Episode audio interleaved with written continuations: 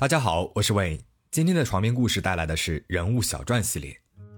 今天我们要讲一讲日本的经营之神松下幸之助是如何步步为营，在各种外部环境的变化当中坚持不懈、不断成长的一生。希望能够给大家带来一些激励和启发。松下幸之助于一八九四年十一月二十七日出生在和歌山县的海草郡河佐村。这里依山傍水，因为他们家的房子在一棵树龄几百年的松树下，所以取名为松下。父亲的名字叫松下正男，松下幸之助是家里八个兄弟姐妹中最小的一个，备受父母的宠爱。松下家在村里算是一个富裕的小地主家庭。幼年的幸之助在安稳平静当中度过，与保姆在河里面钓鱼、玩捉迷藏。但这样幸福安定的日子没有过多久，他便开始了自己波澜壮阔的一生。一八九四年，中日甲午战争爆发，引发了日本工业发展的浪潮，而这个势头也带动了投机热异常高涨。特别是一九八三年，在全国各地设立的大米期货交易所极为活跃。也许是对日益增长的势头产生了兴趣，父亲正南也涉足了大米期货交易。然而，由于他不熟悉其中的奥妙，在交易中挫败，导致破产。松下一家陷入了贫困，被迫卖掉了祖传的土地和房屋，背井离乡，搬到了和歌山市。这个时候的松下幸之助只有四岁。在和歌山市，父亲正南用仅有的一点钱，通过了一个熟人开设了一家鞋店。但是因为没有商业才能，仅仅坚持了两年多就倒闭了。一九零二年的七月，郑南独自前往大阪，在新成立的大阪盲聋哑人研究所就职。一九零五年十月二十三日，九岁的松下幸之助收到了父亲寄来的家书，父亲希望他能够去大阪当学徒。于是，当时还是小学四年级的他，就辍了学，含泪告别了母亲，独自登上了前往大阪的火车。接下来的五年时间里，幸之助在商人的家里面度过了吸收知识最快的少年时代。巨大的环境变化也曾经让他在孤独的夜晚因为想念母亲而以泪洗面，但是他未曾放弃，从各个地方学习知识，从照看孩子到打扫卫生，再到打理商店，这些经历让他年幼时就积累了一定的从商经验，也激发了他天生的商业头脑。此时，他已经会利用时间之便为顾客买烟来换取工资外的报酬了。一九一零年发生了一起改变了松下幸之助一生的事情。他工作途中看到了大阪新开通的有轨电车，大受震撼。他预感到运用电力的新时代即将到来，于是他就离开了工作多年的公司，成为了大阪电灯公司的一名线路学徒。这是幸之助迈向电力世界的第一步，而聪明勤奋的他很快就得到了晋升，入职仅仅三个月的时间就被提拔到了公事负责人，并且被调往了新开设的高精营业所。之后的几年里，他参加了许多大大小小的电灯公事，因为工作能力出众，他被公司视为至宝。在家庭方面，幸之助二十岁的时候就通过相亲成了家。成家后的他感受到了身为人夫的责任，更加努力的工作。因为业务能力高于平均水平，他不仅获得了公司内部竞赛的各种奖项，升职加薪也快于常人。两年后，二十二岁的幸之助提升为了检察员，同一批晋升名单当中，他是最年轻的那一个。检察员的工作是到各家各户检查工人所做的布线公事。因为幸之助对于每个工人的工作都是了如指掌的，所以他一看就知道是否合格。有的时候两到三个小时便能够完成一天的工作。于是，在工作上有了空余时间的他，开始着手之前考虑了很久的改进灯泡插座这一事情。因为当时的灯泡换装起来很麻烦，且有一定的危险，所以他想要做一个更加便利且安全的灯泡插座。他做了一个改进灯泡插座的样品给上司看，但是没有想到上司说这个样品还不如原来的。幸之助感到不解，他相信自己的这个改良插座面试的话肯定会大受好评的。于是，本就想开创一番事业的他，在一九一七年六月十五日向公司提交了辞呈，开始了创业之路。辞职之后的松下幸之助只有九十五日元的资金，换算成现在的价值大概为二十七万日元，也就是一点四万人民币。这笔钱别说是买机器了，就是做一个模具都不够。恰逢妻子弟弟景直穗男小学毕业，幸之助便把他叫来帮忙，还有两位大阪电灯的同事也加入了他的行列。这个时候，幸之助二十二岁，他的妻子二十一岁，妻子的弟弟景直穗男十四岁。他们在大阪东城区租的小房子里面开始研发制作自己的改良插座，但是刚开始时，因为制作插座是企业机密。没有其他公司愿意教，他们只能够去参观炼制工厂，从周围地区捡一些被废弃的原材料，反复研究。终于在一九一七年的十月中旬，在幸之助辞职了四个月之后，自行研制的改良灯泡插座问世了。然而，事情并没有想象的那么简单，插座的销售十分的不顺利，跑遍了整个大阪，也只卖出了大约一百个插座，赚了不到十日元。因为资金匮乏，生计都成了问题。幸之助的两个前同事呢也辞了职。尽管如此，幸之助依然相信自己是能够成功的，也从未想过去做任何其他的工作，全神贯注于改进插座。此时，默默支持幸之助的正是他的妻子，他常常背着幸之助，把戒指、和服拿到当铺换钱来维持生计。也许是上天看到了他们的坚持不懈。在坚持了一个多月之后，穷途末路之时，他们迎来了意想不到的转机。有一天，幸之助意外地收到了来自于川北电力的电风扇绝缘板的订单。因为当时川北电力所使用的陶瓷制的电风扇绝缘板很容易坏掉，他们就想让幸之助炼制新的绝缘板来做试验。如果效果好的话，幸之助的绝缘板将用于所有的电风扇，但是时间紧迫，需要在年底时完成一千个。幸之助和穗南两个人加班加点，边研制边制作，十天的时间就完成了订单。靠着这次订单，他们获得了八十日币的利润，并且在新年年初，因为绝缘板的质量受到了肯定，获得了两千个的追加订单。这对于正处于困境的这一家人来说是一个巨大的喜悦。独立创业后的六个月，幸之助靠绝缘板度过了在创业路上的第一个难关，也坚定了他继续在电器行业上挑战的决心。一九一八年的三月七日，幸之助在大阪大开町租了一个新的楼房，成立了松下电器具制作所。此时，公司的成员还是他们一家三口人。他们楼下的三个房间改造成了车间，并进了两台小型的压缩机。新的车间是原来的三倍大，有了一个小作坊的样子。在新的车间里面，除了绝缘板以外，他们最先制造出来的是附属插头。这个插头有创意，而且比市场价格会便宜百分之三十，销量火爆。慢慢的，他们雇了员工，而幸之助呢，则把更多的时间用于研发。接着，他们又推出了新产品双灯插座，也获得了市场好评，这让公司继续的扩大，有了二十多名员工。此时，幸之助想出了公司的第一个商标，是自己的名字的首字母 M 和剑的组合，象征着如剑一般冲破任何障碍，达到目标和愿望。随着销量的逐年增加，公司不断的扩大。幸之助在大开町一丁目租了一块一百平的地，建造了一个新工厂。由于建筑公司十分的赞成幸之助的商业理念，同意了给其提供低价且分期付款等优惠条件，让工厂于一九二三年七月顺利的完工了。而另外一方面，性蜘蛛的团队研发出来了炮弹型电池灯这一革命性的产品。当时现有的电池灯经常会发生故障。而且电量呢，也只能够维持三到四个小时，并不实用。幸之助花了六个月的时间制造出来了炮弹型的电池灯，电量还能够维持长达三十至四十个小时，是传统电池灯的十倍之久。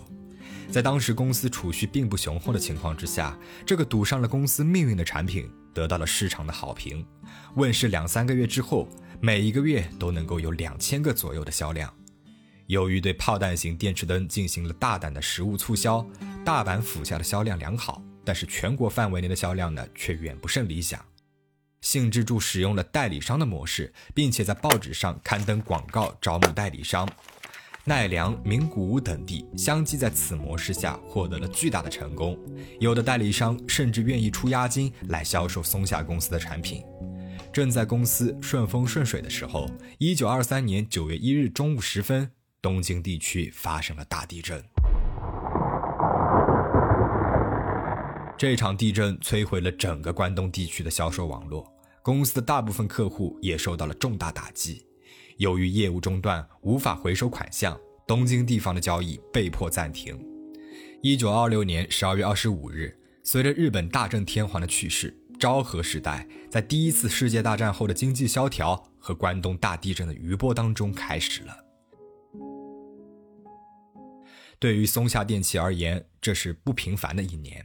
首先，松下电器踏入了电加热器的新领域。当时，电暖器与收音机一样，被认为是生活的新需求，有着广阔的发展前景。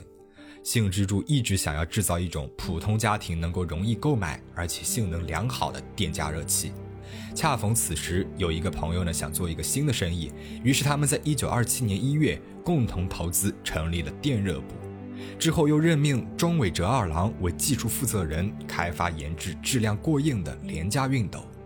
接下来的四月份，期待已久的自行车手提兼用的方形灯具终于是成功问世了。幸之助立即在上面贴上了 National 的标志，并将其命名为 National Lamp，意为是国民之灯。幸之助向经销商免费提供了一万台，让他们出售。与此同时，在报纸上面推出了国民之灯的广告。广告词呢是幸之助花了三天三夜的时间想出来的，这一连的战略十分的成功。到了第二年年底，销售量已经增长到了每月三万台之多。而电热部门呢也不甘落后，在技术负责人中尾哲二郎的精心研究之下，新型的电熨斗问世了。当时，电熨斗的价格非常的昂贵，较好的一个电熨斗的价格在四到五日元，对于普通家庭来说是一种奢侈品。每年的总需求量也不到十万件，而经过松下公司创新改良的电熨斗，在大规模的生产之后，可降至三点二日元。新型电熨斗成为了热卖品，并且在之后的一九三零年被商务部门制定为了国家优良商品。虽然在一九二七年世界经济并不景气，但是松下公司逆势上行，靠着新产品稳步发展。到了一九二八年，销售额为每月十万日元，员工人数还增加到了三百多人，公司欣欣向荣。因此，在一九二八年十一月，幸之助开始建造一个能够月产十万盏灯的灯厂和新的公司总部。一九二九年的三月份，幸之助将公司改名为了松下电器制作厂。接着，公司新的总部和工厂于一九二九年的五月完工。松下继续稳步发展，然而由纽约股票市场的大规模崩溃所引发的世界经济大萧条，也就是所谓的“黑暗星期四”，在十月二十四号爆发了。日本的经济也无法幸免，经济受到了重创，企业的倒闭和裁员已经成为了日常。松下公司也深受打击，仓库里面堆满了库存。此时，幸之助正在养病，一位高级管理人员向他建议。裁减一半的员工，让公司走出目前的困境，而幸之助的想法却恰逢相反。他下指示说，不但不能够让员工下岗，还要支付全额的工资，然后将产量减半，工厂只工作半天，其他的时间集中所有的精力和人员用于销售库存。担心被裁员的员工们得到了幸之助这一指示之后，都欢呼了起来，并且变得空前的团结。他们统一战线，在幸之助的麾下全力的进行销售。两个月之后，库存被销售一空，工厂又能够全面的投入生产了。一九三零年的八月，松下进军了收音机生产。他们和一家无线电制造商合作，成立了一个名为国道电机的子公司，并且开始生产和销售收音机。然而，却不断的发生故障和退货，这让幸之助十分的不满。隔年三月份，他索性将国道电机置于松下公司的直接管理之下，并且再次指示中尾哲二郎研究生产不会发生故障的收音机。经过了三个月时间的艰苦工作，一个三球收音机完工了。这款收音机在东京广播系统举办的收音机比赛当中获得了一等奖，松下品牌之名也在收音机行业当中打响了。此时的日本由于经济萧条，裁员和倒闭已经成为了世间常态。但是松下电器以独特创新的产品和积极的开发能力，在逆风当中继续成长。在普通公司不扩招员工的时候，松下反而开始招收毕业生，并且在一九三一年的元旦举行了一次元旦晚会。在一九三一年年底。松下已经成长为了一家拥有四个生产部门、两百多种产品、共一千名员工的公司。一九三二年的一天，在一个商业伙伴的推荐之下，幸之助去拜访了一个宗教组织。尽管正处于经济衰退之中，在教会的锯木厂，信徒们捐赠的木材堆积如山，但是做义工的信徒们的脸上还是充满了喜悦。幸之助对此感到十分的震惊，他在回家的电车里面感慨道。宗教通过带来精神上的稳定而使人快乐，它是一项神圣的事业，有着崇高的使命。参与其中的人都是快乐的、积极的、认真的、努力的。这是多么出色的经营管理啊！由此启发，他下定了决心，要以消除贫困、使人类走向繁荣和富裕为使命来努力工作。于是，一九三二年的五月五日，幸之助在大阪的中央电器俱乐部召集了所有的店员，向员工们阐述了松下电器的真正使命。他提出以二十五年为一个阶段，通过十个阶段完成理想社会的目标，即二百五十年计划。当幸之助完成了他的演讲时，员工们充满了难以言喻的情感。在随后的员工发表感言时，无论是资深店员还是新入职者，都排着队抢着要上台。幸之助见到了这一情景，听着员工们的发言，更加确信他是对的。于是这一天，他认为真正的松下电器公司诞生了。在松下集团的历史上，这一天被称为了创业命之日。之后每年的五月五日，公司都会举行庄严的纪念仪式。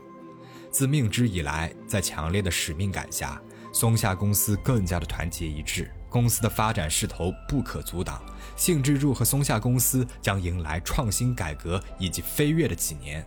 他开始意识到，企业在规模和社会责任方面已经远超以前的水平了，也超出了一个人能管理到的范围的极限了。自己一个人无法再关注到各个细节了。此外，即使他自己生病了。也要想办法能够让松下公司继续的运营下去。公司需要一个新的结构来适应新的阶段，必须培训更多的人才，并且把更多的业务交给他们。于是，幸之助开始构想新的组织结构，然后寻找一个合适的地点来建立一个员工培训学校和一个新的工厂，以增加生产来应对日渐增长的订单。一九三三年五月份。为了彻底的贯彻自主责任经营和培养经营人才，幸之助根据自己的构思进行了一个大胆的尝试，开始实施事业布置。公司被分为了收音机、电灯干电池。配线器具、合成树脂、电热器这三个事业部门，每一个部门都是一个独立盈利的商业个体，拥有自己的工厂和分支机构，并且负责从研究开发到生产销售以及管理收入和支出等一切事务。在现在看起来是一个很平常的公司的组织结构，但是在当时并没有其他的公司有尝试过，这对于企业而言是一个突破性的革命。与此同时，幸之助在所有的业务单位发起了晨会和晚会，增加员工教育和交流的机会。而新公司和培训中心的选址方面，正好在门真地区有一块土地，幸之助决定将新的总部和工厂建立在这里。但是，门真地区位于大阪的东北方向，在风水上是最为忌讳的鬼门。业界对于幸之助在这个地方购买了七万平方米的土地来建设工厂群这一决定是很惊讶，指责是盲目经营。而面对指责，幸之助他并不信邪，毫不犹豫的就开始了工厂建设。成功搬迁到了门真地区之后，松下电器以此为根据地，逐步的成长为了世界的企业，而开发迟缓的门真地区也得到了飞速的发展。与此同时，由于干电池的需求量随着国民之灯的增长而急剧增加，为了进一步的提高干电池的产量，在往门真扩张的同时，幸之助在邻近的守口三乡地区还建设了一个干电池专用的工厂。而一九三三年的七月份，松下公司还进入了马达行业。接着，一九三四年的四月份，松下培训中心正式开校。该培训中心以小学毕业的员工为对象，采用了三年制教育，来达到就职中学五年制的商业工业课程相同程度的学历水平。同时还加上了人格修养教育，要求学员在毕业的时候就能够进行实际业务工作。一九三五年十二月更名为职员培训所，之后在一九三六年的五月又增设了工人培训所。在一九三二年的四月，松下电器新设立了贸易部，用于出口配线器具、电灯和干电池。当时在日本经营电器器具的贸易商比较少，大多数的公司的贸易都是依靠国外的贸易商来进行的。而松下幸之助则认为，松下产品就要按照松下自己的方针进行出口，因此就设立了出口部门来开展贸易事业。在一九三五年的八月份，设立了松下电器贸易株式会社。当时在行业界还是很少有企业能够直接拥有自己的贸易公司的。也正是这一举措，使松下电器开始了全面的海外出口业务，销售遍布了整个东南亚。而这个时候，松下电器无论是在人才方面还是事业方面，都有了坚实的基础。幸之助呢，也感到了时机已经成熟了，便在一九三五年十二月将松下电器制作所改组为株式会社，正式成立松下电器产业株式会社。同时，在事业部制的基础之上，进一步的发展为子公司制，根据不同的事业部门，成立了九家子公司和四家兄弟公司。松下电器产业株式会社作为集团控股公司，在人事和财务方面对子公司进行着管理，而各子公司在自主责任经营的体制之下进行生产和销售。此时，松下集团已经拥有了约三千五百名员工，产品种类达到了六百多种，销售市场也扩展到了海外。之后，在一九三六年的六月。幸之助又把灯泡部门剥离了出来，成为了一个独立的公司，去 National 灯泡株式会社来集中生产灯泡。然而，在松下集团欣欣向荣时，战争爆发了。松下幸之助是如何在战乱当中带着企业存活发展的呢？我们下期再说。